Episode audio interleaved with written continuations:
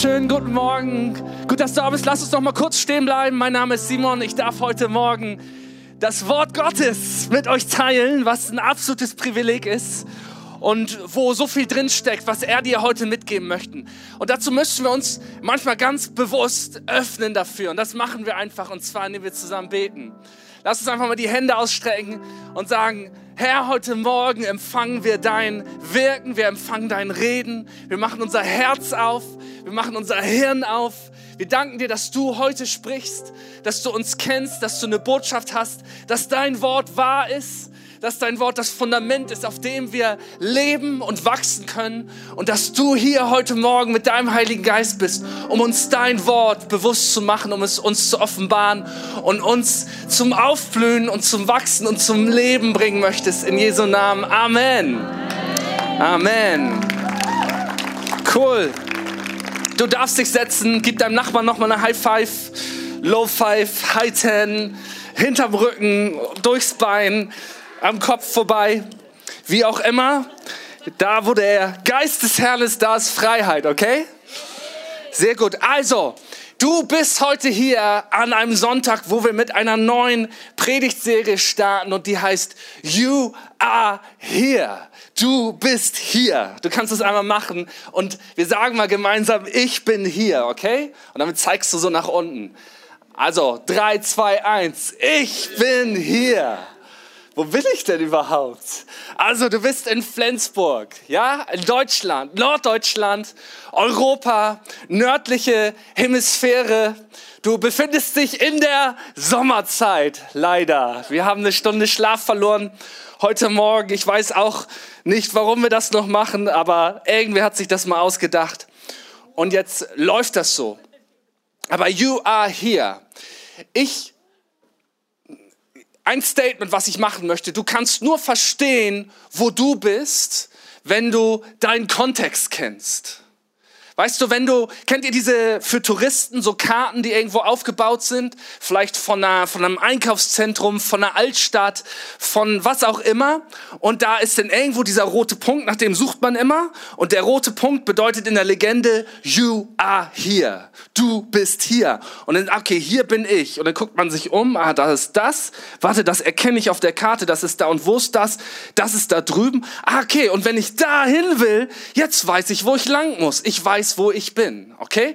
Damit ich meinen Standort bestimmen kann, muss ich erstmal herausfinden, wo auf der ganzen Karte ich überhaupt bin. Und warum will ich herausfinden, wo ich bin? Damit ich verstehe, wo ich hin will. Okay, einer unserer Werte bei Equippers ist Advancement. Das bedeutet, wir gehen nach vorne. Wir entwickeln uns weiter, wir bleiben uns nicht stehen. Und zwar nicht, weil das irgendwie so sich gut anfühlt, sondern weil wir einem Gott dienen, der nicht stehen bleibt. Wir dienen einem Gott, der ist der Herr über die Geschichte. Er ist jemand, der den Anfang setzt und er hat es auch vollendet. Und Gott ist in Bewegung. Gott tut etwas. Selbst wenn du glaubst, dass Gott nichts tut, Gott tut immer etwas. Und wenn wir ihm nachfolgen, ne? Jesus ruft uns auf, seine Jünger zu sein, seine Nachfolger zu sein. Du kannst nur nachfolgen, wenn du in Bewegung bist. Und dazu musst du wissen, wo ich bin. You are here, damit ich weiß, wo es hingeht. Okay? Und deswegen haben wir uns überlegt, wie wäre es, wenn wir mal eine Predigtserie machen, wo wir euch die ganze große Story der Bibel von Anfang bis Ende mal aus drei verschiedenen Perspektiven erzählen. Und ich fange heute mit dem großen geschichtlichen Überblick an. Wir steigen sozusagen gemeinsam in einen Flieger, steigen 30.000 Fuß hoch in die Stratosphäre und fliegen einmal über die gesamte Geschichte der Bibel drüber. Da können wir natürlich nicht so die Details erkennen, aber die große Story können wir erkennen. Der Grund, warum wir das machen wollen, ist, um euch auszurüsten, um dich auszurüsten. Equippers bedeutet, ausgerüstet zu werden. Und es, wir möchten dich ausrüsten, dass du aus dem Wort Gottes die ganze Fülle, die da drin steckt, rausziehen kannst. Wir haben nämlich oft so ein bisschen so ein vermischtes Bild von der Bibel, oder? Wir haben vielleicht in der Kinderstunde mal was aufgeschnappt oder vielleicht bist du auch neu in Kirche, hast hier mal einen Vers gehört, hier mal von jemandem aus der Bibel gehört, kennst vielleicht aus Film und Fernsehen so grobe Teile und irgendwie ist da ein Abraham, ach nee, da war noch die Schöpfung und die Schlange und die Sinnflut und dann ist da auch irgendwie Mose und irgendwo rennen die Römer rum und vielleicht sitzt da Daniel in der Löwengrube und nebenan in der Zelle sitzen Paulus und Silas und singen Lieder und die, die Römer sind auch irgendwie da und die Perser und Jesus taucht irgendwann auf. Okay? Ungefähr so ist bei manchen von uns, und ne, du bist nicht gemeint, aber andere haben ein total zerstückeltes, verwirrtes Bild aus der Bibel. Und dann liest du irgendeinen Vers in der Bibel, nimmst ihn da raus, klingt gut, aber du hast keinen Plan, was er bedeutet, weil du nicht verstehst, wo der sich auf der Karte befindet. Wer von euch hat schon mal versucht, die ganze Bibel durchzulesen? Ich, äh, ne, wenn das nicht, nicht lügen, ich bin Pastor, ich sehe sowas, ne, aber ist auch okay. Versucht das mal. Bloß, ich weiß immer spätestens, wenn man bei den Propheten im Alten Testament an, ankommt, boah, das ist hartes Zeug. Mann, da wird, ey, Gott ist aber ganz schön sauer und da hier das Strafgericht kommt und das wird passieren und wenn ihr nicht und so weiter und man denkt, alter Schwede, huh, Mann Jesus, so der ist schon, ich mag den irgendwie lieber. So der Gott aus dem Alten Testament, der wirkt wie ein harter Kerl. Und, und ich verstehe das auch nicht, das ist verwirrend.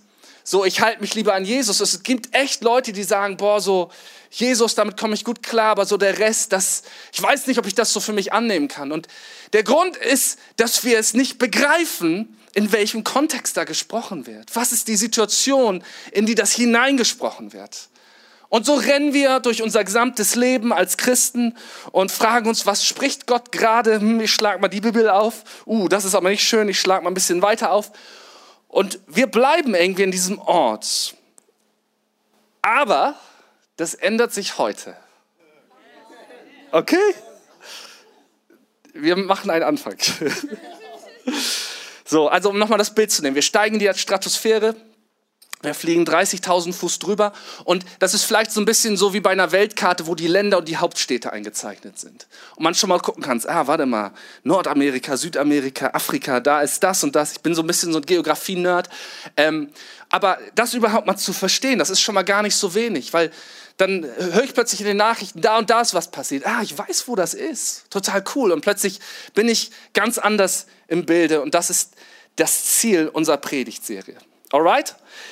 Also, heute werde ich tatsächlich zu 99 Prozent über das Alte Testament und die Zeit zwischen dem Alten Testament und dem Neuen Testament gehen.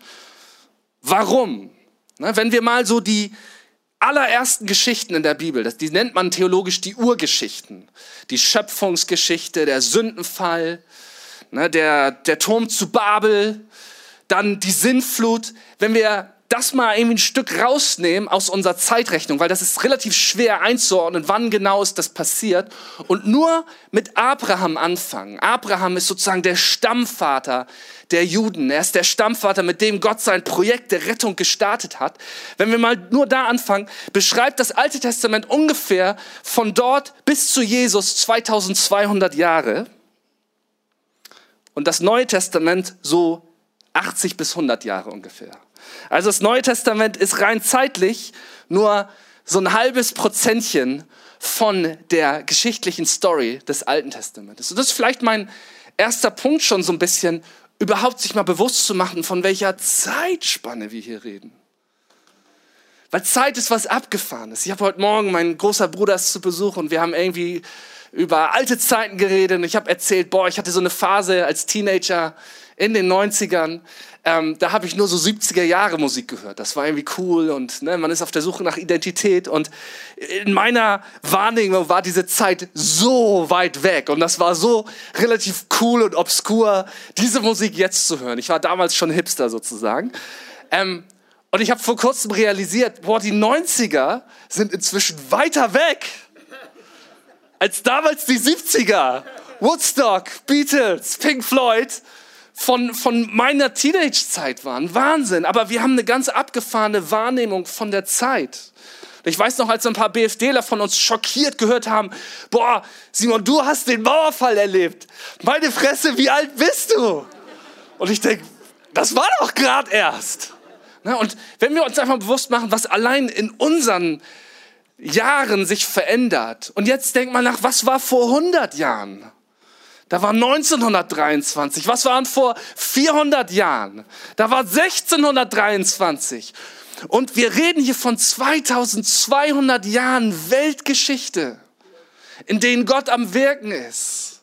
Und da gehen wir manchmal hin mit unserer 2023 TikTok-Brille und sagen, oh, was Gott am Alten Testament macht, das ist aber voll uncool. Ne? Aber wir haben keinen Plan. Wir wissen nicht, wie die Welt damals aussah. Und wir brauchen das, um das zu verstehen, okay? Also, zwei Bibelstellen, warum es für dich als Nachfolger von Jesus wichtig ist. Die erste steht im 2. Timotheus 3, die Verse 16 bis 17. Das ist im Neuen Testament. Und Paulus schreibt an Timotheus, ist, an Timotheus, denn alles, was in der Schrift steht, ist von Gottes Geist eingegeben und dementsprechend groß ist auch der Nutzen der Schrift. Sie unterrichtet in der Wahrheit, deckt Schuld auf, bringt auf den richtigen Weg und erzieht zu einem Leben nach Gottes Willen. So ist also der, der Gott gehört und ihm dient, mit Hilfe der Schrift allen Anforderungen gewachsen. Er ist durch sie dafür ausgerüstet, alles zu tun, was gut und richtig ist. Bam! Wer möchte das heute Morgen hier? Allen Anforderungen gewachsen zu sein und in der Lage zu sein, zu tun, was gut und richtig ist. Boah, Heiliger Geist, mehr davon. Das heißt, ich muss mich damit beschäftigen. Ich muss damit sogar ringen. Ne, ein Kirchen, ein, einer der Kirchenväter, ähm, Origenus, hat mal gesagt, hey, wenn mir in der, in der Schrift eine Darstellung Gottes begegnet, die mich herausfordert, dann muss ich so lange damit ringen, bis ich das Kreuz darin erkenne. Und man sagt auch, ey, du fängst an, die Bibel zu lesen, aber es endet damit, dass die Bibel dich liest. Dass sie hervorbringt, was ist in mir drin. Und das kann ich zu Gott bringen. Und das bringt Wahrheit und rüstet uns aus zu einem Leben in seinem Willen. Und mein zweiter Vers, warum es für dich wichtig ist, steht im Psalm 119, Vers 160. Da heißt es ganz einfach, die Summe deines Wortes ist Wahrheit. Ne? Oder im Hebräischen das Haupt. Da die Summe ist das Haupt, da wo alles zusammengefasst wird. Zusammengefasst wird. Das bedeutet, wir können nicht hier mal einen Vers rausnehmen, da eine Story rausnehmen und so weiter und sagen, ja, jetzt habe ich es verstanden, sondern wir brauchen die Summe. Die Summe des Wortes Gottes. Und du bist hier in einer Kirche, die 2023 sich hinstellt und sagt, die Bibel ist Gottes Wort. Die Bibel ist das Wort Gottes, die Schrift, die er uns geben möchte. Und es ist faszinierend. Ich liebe es nachzuverfolgen, wie archäologische Entdeckungen und Forschung diese Bibel, die wir haben, die so oft kritisiert wurde, die so oft äh, als überholt oder gefälscht dargestellt wurde, als wahr darstellt. Es, ist, es gibt kein Schriftstück in der Welt, was die Jahrhunderte, die Jahrtausende so überdauert hat und uns so sorgfältig übermittelt wurde. Die Bibel ist Gottes Wort und da drin kannst du das Leben finden, was er dir geben möchte. Okay. Und weil wir Equippers sind, haben wir natürlich auch ein Intro-Video gemacht. Also, you are here, die Predigtserie geht los und wir starten.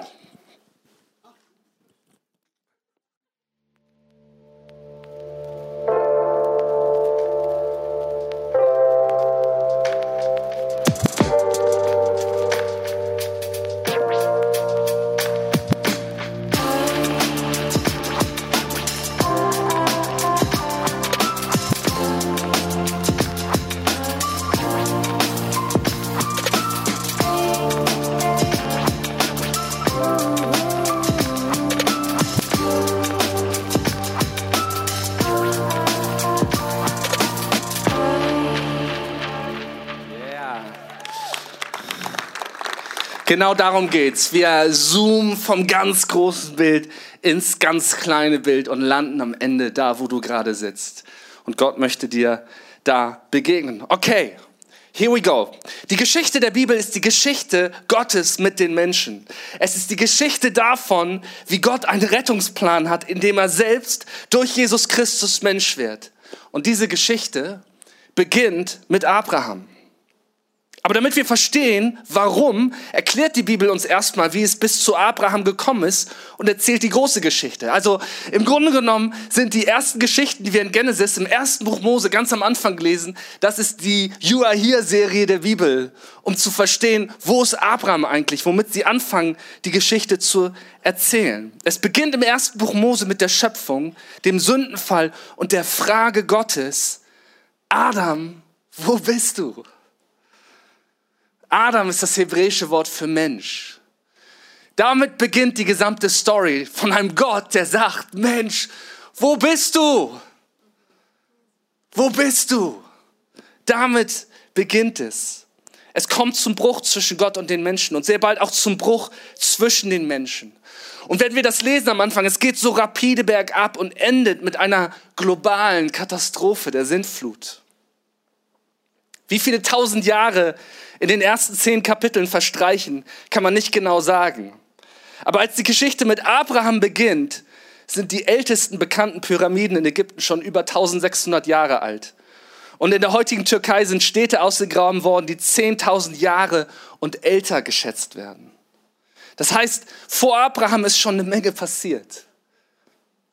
Das Buch Hiob, Hiob übrigens, die Geschichte von diesem Menschen, der so viel Leid erlebt und den Gott wiederherstellt, wird ungefähr in die Zeit oder knapp vor die Zeit von Abraham eingeordnet. Manchmal, wenn ich das lese, versuche ich irgendwie mir vorzustellen, wie war das damals? Wie war das Leben? Das ist so weit weg. Aber alles beginnt mit Abraham. Gott stellt sich vor Gott begegnet den Menschen immer dort, wo sie sind. Ne, hast du dich vielleicht schon mal gefragt, warum äh, passiert so eine lange Story, bevor Jesus kommt? Hätte Gott nicht gleich Jesus schicken können? Gleich die Lösung präsentieren und zack, läuft der Laden und wir müssen den ganzen Stress hier nicht fabrizieren. Ne, ich habe mich das schon mal gefragt, aber weißt du, Gott begegnet den Menschen dort, wo sie sind. Und diese Menschen zu Abrahams Zeit, die ihr Leben, ihr Denken, ihr Verständnis von der Realität, von Gott, von sich, ist so weit weg von dem, was wir inzwischen als normal erachten. Übrigens, wenn du die Bibel liest, dann musst du dich von deinem Normal verabschieden. Wenn du irgendwie eine Chance haben willst, das zu verstehen. Vielleicht kennst du die Geschichte von Abraham. Abraham wird versprochen, dass er der Stammvater von äh, einem Volk ist, was groß ist wie das Sand am Meer, wie die Sterne am Himmel, unzählbar. Von ihm soll das hervorgehen. Und er kriegt zu Lebzeiten einen einzigen leiblichen Sohn, Isaak. Und dann sagt Gott ihm eines Morgens, pack deinen Sohn Isaak ein, pack ein bisschen Brennholz ein, zieh zu einem Berg und opfere mir deinen Sohn. Natürlich ist das ein Stück weit eine Vorausschau auf das, was Gott bereit ist, selber zu tun, um die Rettung zu geben.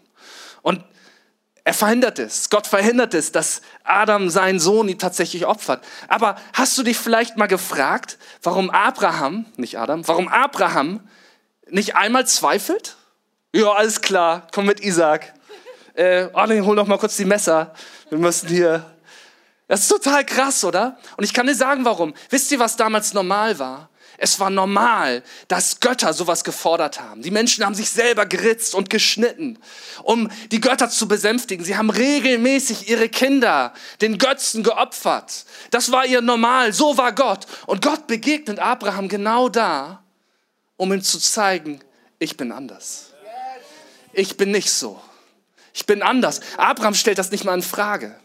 Abraham macht es sofort, er geht darauf zu, weil das seine Realität ist. Aber Gott begegnet ihn da und führt ihn ein kleines Stück weiter, sagt, hey, warte, warte, warte, opfer nicht deinen Sohn. Hier ist ein Ziegenbock, den kannst du opfern. Und er gibt ein Opfer, einen Ersatz dafür. Und wir sehen, wie Gott immer wieder seinem Volk da begegnet und ihm neu offenbart, so bin ich. So ist mein Herz. Das möchte ich, will das gar nicht von euch. Aber Gott begegnet uns erstmal da, wo wir sind. Du fängst auch nicht an, deinem Kind zu ne, Karies und all das zu erklären und so weiter und so fort. Du sagst, nein, du putzt dir die Zähne. Ich will aber nicht, musst du aber. Sonst kriegst du ein Loch. Warum? Okay, ja. Oder irgendwie sowas, ne? Oder vielleicht sagst du, hey, ich habe keinen Bock auf dein Geheule beim Zahnarzt, deswegen putzt dir lieber die Zähne. Ähm, aber Gott begegnet wie Eltern ihren Kindern da, wo sie sind. Es beginnt mit einem Menschen, Abraham. Er kommt aus einer Stadt, die im heutigen Irak liegt. Aus ihm wird eine Familie mit seiner Frau und seinem Sohn Isaac. Auch hier ist es spannend. Die Bibel fängt an mit Familiengeschichten und sie beschönigt nichts. Das sind ganz schön kaputte, dysfunktionale Familien teilweise. Und die Bibel ist krass. Sie zeigt auch die Kaputtheit ihrer größten Helden, ihre Fehler, ihr Versagen, aber auch ihre Siege. Isaak bekommt zwei Söhne, Esau und Jakob. Und Jakob bekommt zwölf Söhne. Aus diesen zwölf Söhnen werden die zwölf Stämme Israels. Jakob bekommt in einer Begegnung den Namen Israel. Deswegen liest du auch manchmal in der Bibel davon, dass Israel, das Volk, mit Jakob angesprochen wird. Jakob ist da der Stammvater, aus dem die zwölf Stämme hervorgehen. Einer der Söhne Jakob ist Josef, der von seinen Brüdern als Sklave nach Ägypten verkauft wird und dort aber durch Gottes Wirken der zweitmächtigste Mann im Land wird. Die Ägypter sind das dominante Weltreich, tausende Jahre lang. Während einer Hungersnot geht Jakob mit allen seinen Söhnen und deren Familien nach Ägypten, wo sie sich ansiedeln und die nächsten 400 Jahre leben werden. Da kommt ein kleiner Sprung, oder? Wir lesen drei Generationen, Abraham, Isaak, Jakob, dann ziehen sie nach Ägypten und 400 Jahre vergehen. Manchmal lesen wieder so drüber, ah ja, und dann passiert das. Überleg mal, was hier vor 400 Jahren waren. 1623, wir befinden uns mitten im 30-jährigen Krieg. Ja, danke. genau, ist lange her, deswegen kann man da so uh, machen. Ähm, aber das war eine ganz andere Situation. 400 Jahre vergehen. Von Abraham, wenn wir seinen Vater Terach mitzählen, bis Josef seinen Vater und seine Brüder nach Ägypten holt, dauert es ungefähr 400 Jahre. In Ägypten passiert Folgendes. Also, Israel, das Volk Gottes, sind zwölf Großfamilien, die in Ägypten sind. Aus einer Großfamilie, insgesamt aus 70 Leuten besteht, diese zwölf Familien, wird ein großes Volk. Zu Beginn sind sie Freunde und Begünstigte des Pharaos, doch am Ende werden sie versklavt. Das Ganze dauert wieder circa 400 Jahre, also von Abraham bis Ägypten ungefähr 400 Jahre und dann in Ägypten wieder 400 Jahre. Die Bibel geht selber immer mal wieder von den kleinsten persönlichen Details, wo sie dir erzählt, wie jemand sich gefühlt hat in der Situation, geht sie wieder in die Stratosphäre und sagt, ja, und 400 Jahre später wow, was ist passiert? Vom zweiten Buch Mose bis zum fünften Buch Mose, die ersten fünf Bücher sind die fünf Bücher Mose, wird die Geschichte beschrieben, wie Gott sein Volk aus Ägypten befreit und in das gelobte Land führt. Die Geschichte von Mose dauert circa 80 Jahre und Gott stellt sich seinem Volk vor. Der entscheidende Satz ist, ich will unter meinem Volk wohnen und ihr Gott sein. Jesus trägt den Namen Immanuel. Und das heißt Gott mit uns. Gott nennt sein Ziel von Anfang an, ich will mit euch zusammen sein. Ich will meine Kinder nach Hause holen. Ich will meine Familie bei mir haben. Emmanuel, Gott mit uns. Und sie bauen dort die Stiftshütte, ein Ort der Begegnung mit Gott. Gott gibt ihm Gesetze und Ordnung, die ihr Zusammenleben sortiert und das für seine Zeit ein radikaler und revolutionärer Ansatz ist. Ne? Gott begegnet den Menschen, wo sie sind. Manchmal lesen wir das Gesetz und denken, boah, ist aber krass. Hey, ihr könnt euch gar nicht vorstellen, was für ein revolutionärer Sprung nach vorne das in seiner Zeit. Es gibt in der ganzen Gegend, in der Wiege der Zivilisation, da im Nahen Osten, gibt es nichts Vergleichbares zu dem. Ist der Engel begeistert drüber? Ich bin da begeistert drüber. Ne, wenn Leute kommen und gerade auf das Gesetz in den Mosebüchern zeigen und sagen, wie schlimm es doch ist, dann zeigt das leider nur totale geschichtliche Ignoranz. Das ist dasselbe wie der 45-jährige übergewichtige Kettenraucher, der dem 22-jährigen Profiathleten im Fernsehen zubrüllt, dass er den Ball locker ins Tor gemacht hätte. Ne? Ungefähr diese Haltung ist das. Mann, das Wort Gottes, das ist auch ein geschichtliches Dokument, dem wir mit Respekt und Gewissenhaftigkeit begegnen müssen. Okay, die fünf Bücher Mose enden damit, dass sie in das gelobte Land einziehen. Und jetzt kommt das Buch Josua, dem Nachfolger von Mose, das die Eroberungskämpfe beschreibt. Nachdem große Teile erobert wurden, wird das Land unter den Stämmen verteilt und alle ziehen in ihr Erbteil. Und wieder vergehen fast 404 Jahrhunderte. Ne, Im Buch der Richter. Es hält Geschichten über zwölf verschiedene Richter. Das waren sozusagen die, die Leiter damals, so nannten sie die, die hatten noch keinen König, die von Gott erwählt wurden, um Israel in Zeiten der Not und Unterdrückung zu befreien.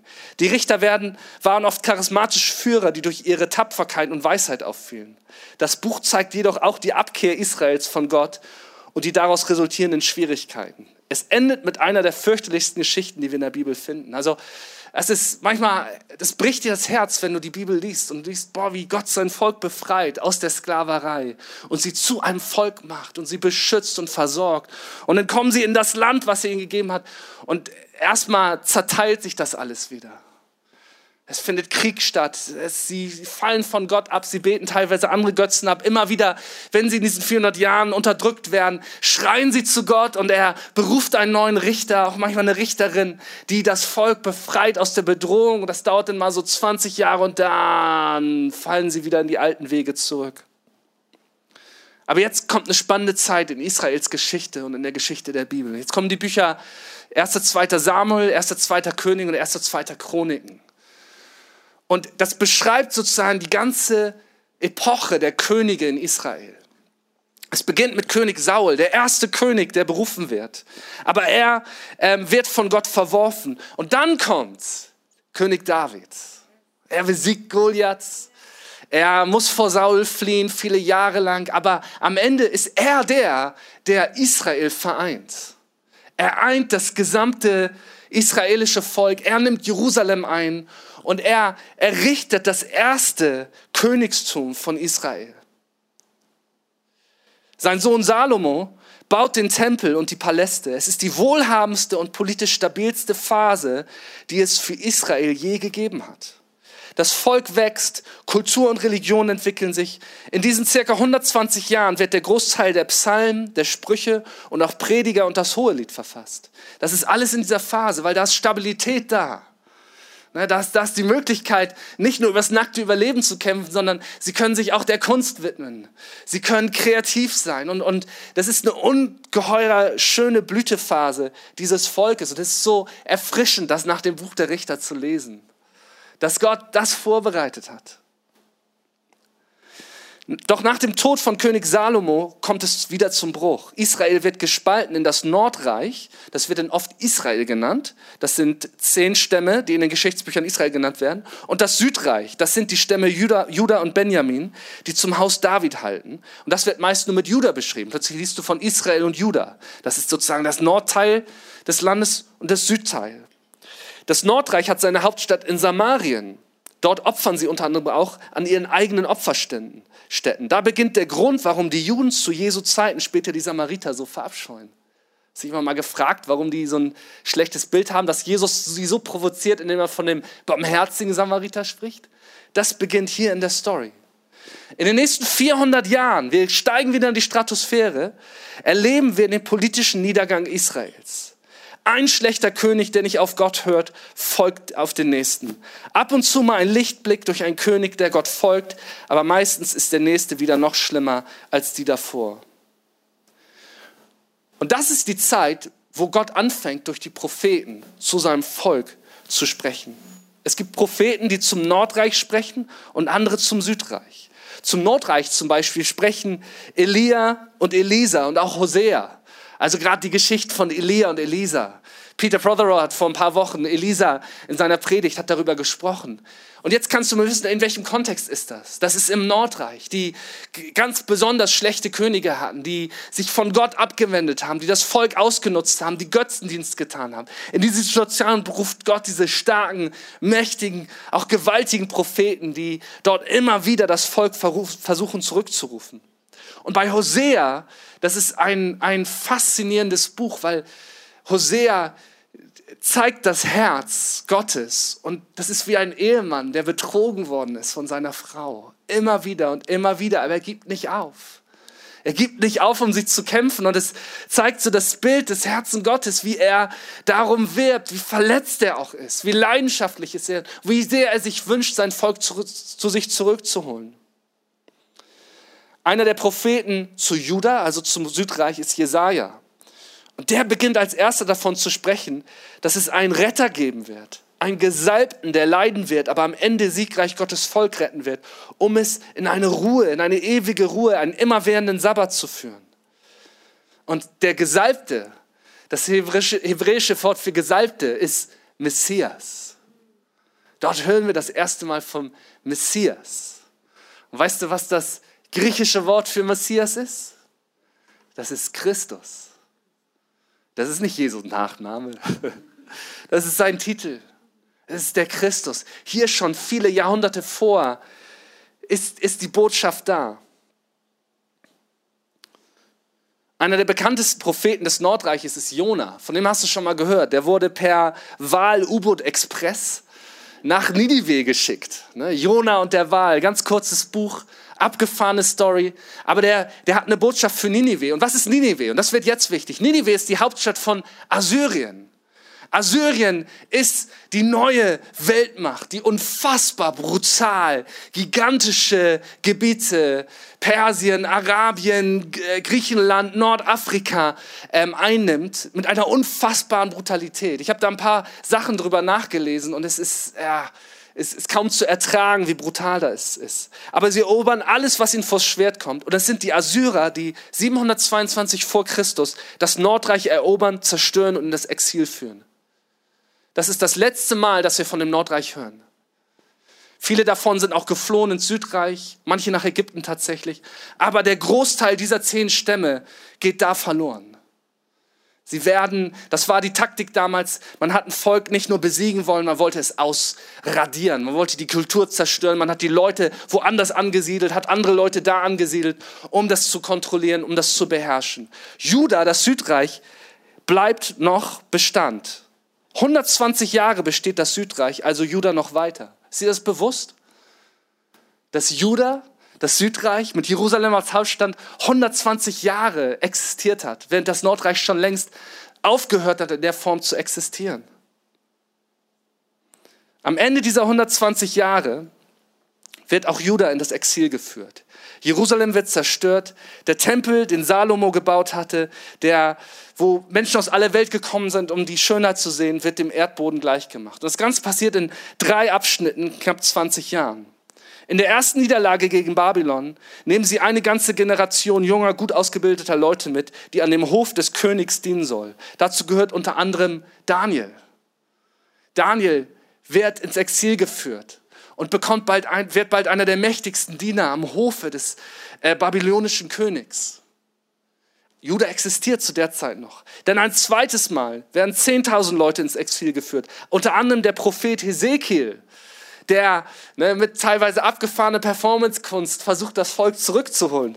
Aber auch wer wird gegen seinen Willen ins Exil geführt? Drei Propheten sind hier besonders markant und es ist wichtig zu wissen, in welchem Kontext sie waren, um ihre Botschaft einordnen zu können. Ne? Also Daniel, Hesekiel. Ähm, und dann haben wir auch noch Jeremia, der vor dem babylonischen Exil prophezeit und dann mit dem König und dem Volk in die Verbannung gesandt wird. Nachdem Jerusalem zerstört wurde. Einige der bekanntesten Verse der Hoffnung kommen aus einer Situation, in der menschlich alles vorbeischeint.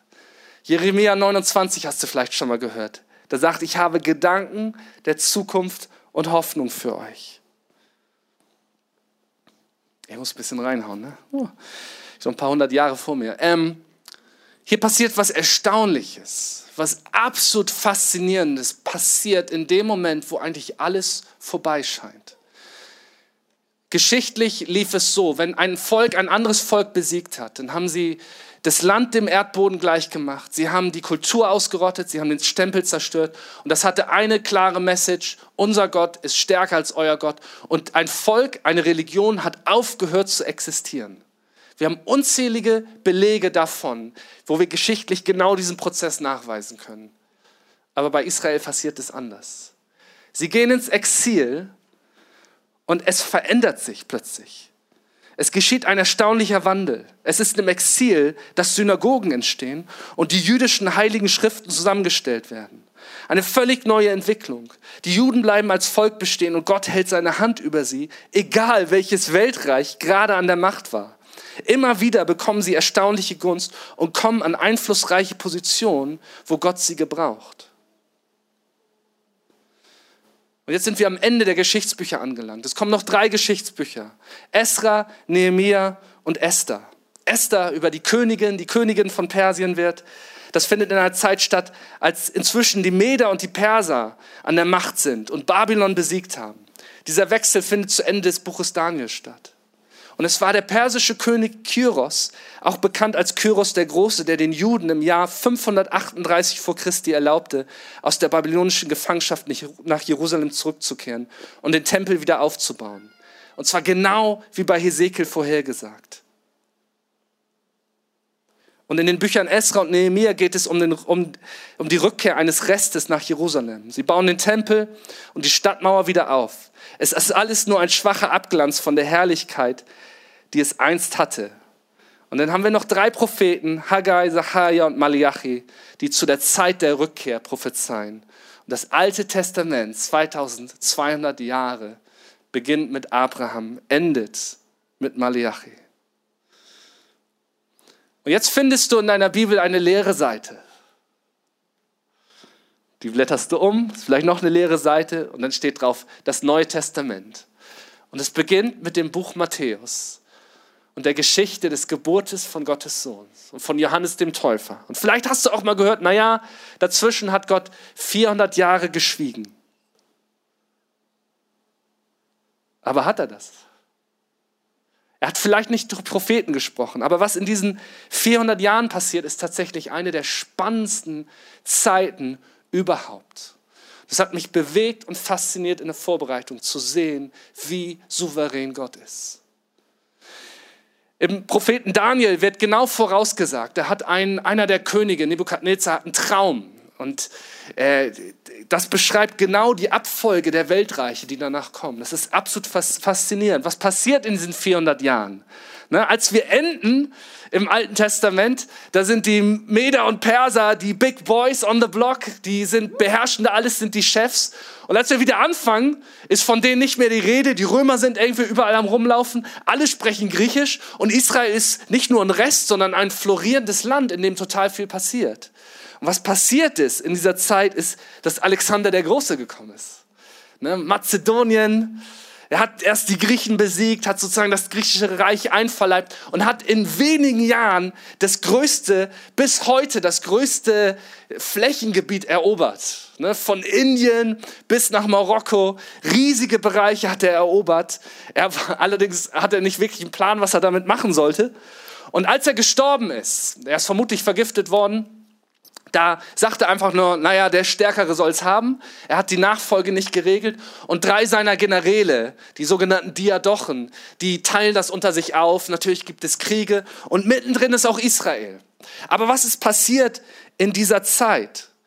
Ähm, und das ist was Faszinierendes. Einen Bericht habe ich gefunden äh, bei einem Historiker. Da heißt es, Nachdem er die Medo-Perser besiegt hatte, Alexander, entschied er sich, in den Süden zu ziehen und Jerusalem anzugreifen. Auf dem Weg dorthin traf er auf Jadu, Jadua, den Hohepriester von Jerusalem, der ihm das Buch Daniel zeigte und erklärte, dass Alexander die Prophezeiung darin erfüllt hatte. Ne, der ist rausgegangen dem Heer entgegen, des mächtigsten Kriegsfürstens seiner Zeit und sagt, hey, in dieser Schriftrolle hat unser Gott schon vorausgesagt, dass du kommen wirst. Und was macht Alexander der Große? Er steigt von seinem Pferd und verneigt sich von dem Hohepriester. Und ab dem Moment genießen die Juden ganz besonderen Schutz im Reiche von Alexander dem Großen. Ist das nicht faszinierend? Er lässt sie überall im Reich ansiedeln. Er lässt überall Synagogen errichten. Hast du dich schon mal gefragt, warum im Neuen Testament überall Synagogen sind? Das liegt daran.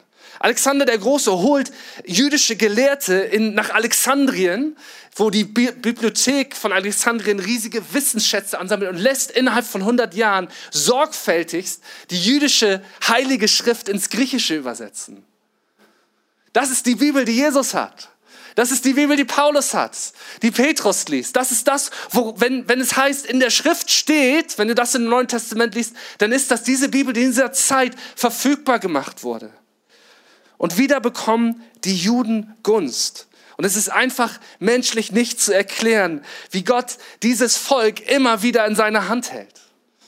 Wenn du ein bisschen mehr darüber erfahren willst, was zu unserer Zeit passiert ist und was gerade passiert jetzt mit Israel, na, dann kannst du das vielleicht draußen den Tisch mit den hebräischen, äh, mit den israelischen Fahnen gesehen. Es findet eine Bibelausstellung statt, äh, eine Israel-Ausstellung statt im Rathaus. Äh, und einige aus unserer Gemeinde haben das mitorganisiert. Schaut euch das an. Ist faszinierend, aber hier zu sehen. Und was passiert genau in dieser Zeit, in der man so oft hört, Gott schweigt. Leere Seite in der Bibel. Es passiert was ganz Entscheidendes. Im Galater 4, Vers 4 lesen wir, als aber die Zeit erfüllt war, sandte Gott seinen Sohn. Und mir ist mal aufgefallen, was ist passiert in dieser Zeit? Folgendes ist passiert. Alexander der Große stirbt, das wird aufgeteilt, sein Reich unter den Diadochen. Ne? Die Ptolemäer hast du vielleicht noch nie von gehört, aber du kennst Kleopatra. Kleopatra, sie war eine Ptolemäerin. Ne? Das alles passiert kurz bevor Jesus kommt. Ne? Und die Römer kommen und nehmen nach und nach, übernehmen die Herrschaft in dem ganzen Gebiet. Und Folgendes passiert, das erste Mal seit Tausenden von Jahren herrscht durch die römische Herrschaft Stabilität. Pax Romanum, der römische Frieden, natürlich mit Waffengewalt, aber es entsteht eine Stabilität, in der eine Kultur und eine Wirtschaft und äh, die Völker florieren können wie noch nie zuvor. Die Römer bauen überall Straßen, sie vernetzen ihr gesamtes Reich mit Straßen. Weißt du eigentlich, dass die Breite der Züge, die Schienenbreite von den Römern kommt?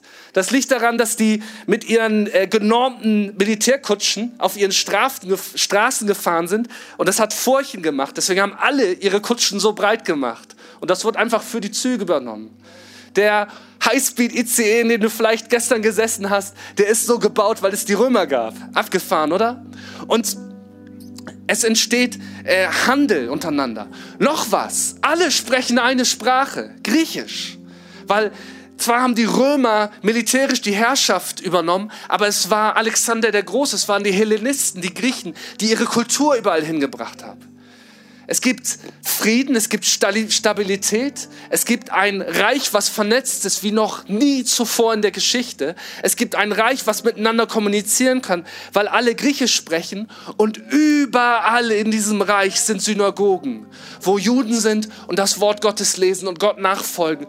Und das ist das, wo Paulus, wo Petrus, wo sie anfangen, diese Botschaft von Jesus hinzubringen. ich habe gedacht, wow Gott, du bist so unfassbar genial als die Zeit erfüllt war, das war der Moment, wo die Botschaft das erste Mal in der Geschichte eine Möglichkeit hatte, um die ganze Welt zu gehen.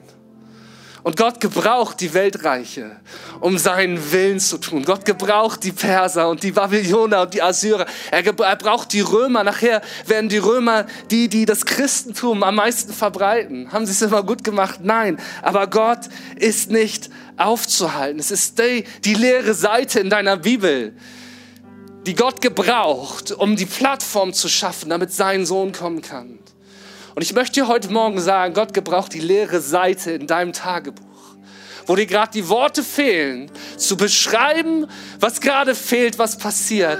Und er bereitet vor, dass er kommen kann und in deinem Leben wirken kann. Weil die Frage, mit der er angefangen hat, Adam, wo bist du?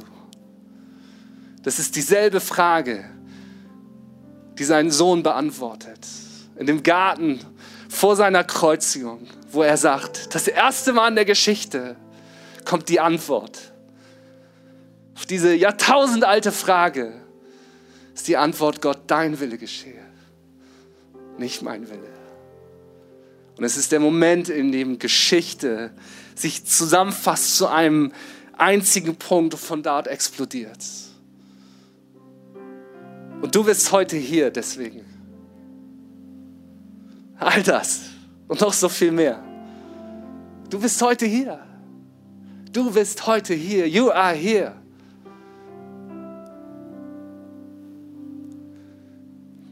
Ich bin gleich fertig. Ich möchte, dass du heute zwei Dinge mitnimmst. Dreht echt schnell noch. Und zwar mein erster Punkt ist, den ich dir mitgeben möchte, ist, Gott ruft dir zu, dass du mit Hoffnung leben sollst. Egal wie die Umstände sind. Egal wie deine Story bisher war, egal wie die Situation gerade ist, Gott ruft dir zu, mit Hoffnung zu leben. Und ich sage bewusst nicht nur Hoffnung zu haben, das ist kein Gefühl. Als das letzte verbliebene Volk aus Israel ins babylonische Exil geführt wird, da sagt Gott zu ihnen, hey, suchet der Stadt Bestes baut Häuser, pflanzt Gärten, heiratet, verheiratet eure Kinder, lebt mit Hoffnung. Wir leben gerade in so einer zynischen Zeit, wo von Untergang und Krieg und äh, Verwirrung gesprochen wird. Und wir haben, füttern gerade eine junge Generation. Ich habe gestern irgendwie Fußball geguckt und die Nachrichten dazwischen waren so deprimierend und pessimistisch und zynisch, dass ich dachte, ey, das ist nicht die Botschaft, die ich aus diesen tausenden Jahren einem Gott der Zeit sehe, sondern er ist ein Gott, der immer sagt, lebt mit Hoffnung. Ihr seid berufen, da zu bauen, anzupflanzen, zu ernten, zu wachsen. Du bist nicht berufen dazu, zynisch auf das Ende der Welt zu warten, sondern du hast einen Gott, der Herr über die Geschichte ist. Und egal wie die Geschichte gerade ist, er wird am Ende siegreich sein.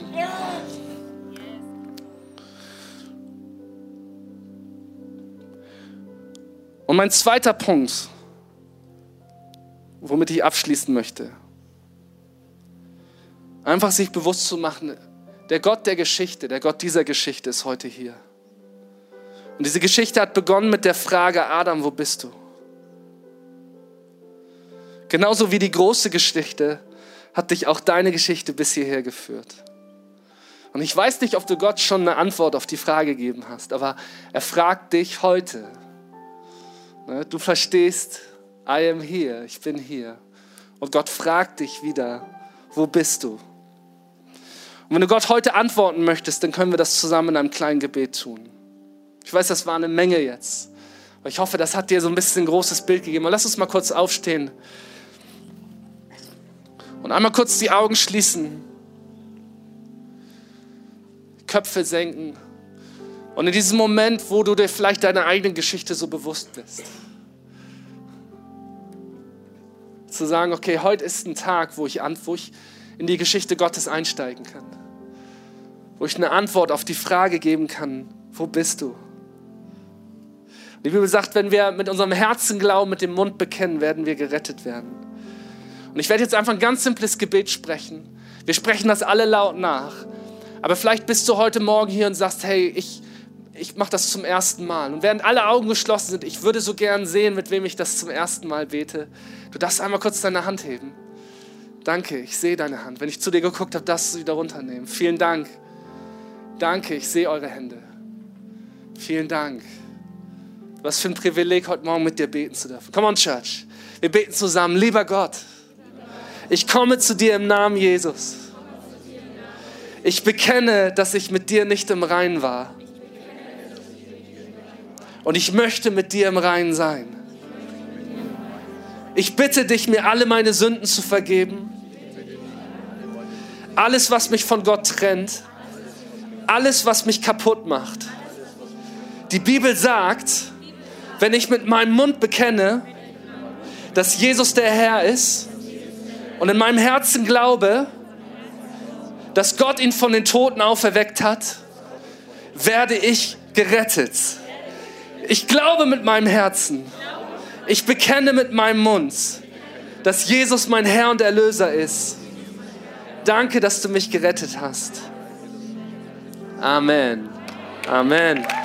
Yeah. Hey, wenn du das gerade gebetet hast, dann wäre das ein Vorrecht für uns, dir auf dieser Reise zu helfen. Wir haben Leute, die möchten dir gerne eine Bibel schenken. Wir haben hier Gruppen, die wollen dir helfen, was es heißt, Jesus nachzufolgen. Äh, sprich mit jemandem, sprich mit jemandem vom äh, Welcome Team in den roten Shirts. Sag's deinem Kumpel, der dich mitgenommen hat. Aber erzähl's jemand, behalt's nicht für dich. Es ist nämlich ein besonderer Tag heute. Vielen Dank. Weil du bist, wer du bist, lob meine Seele dir.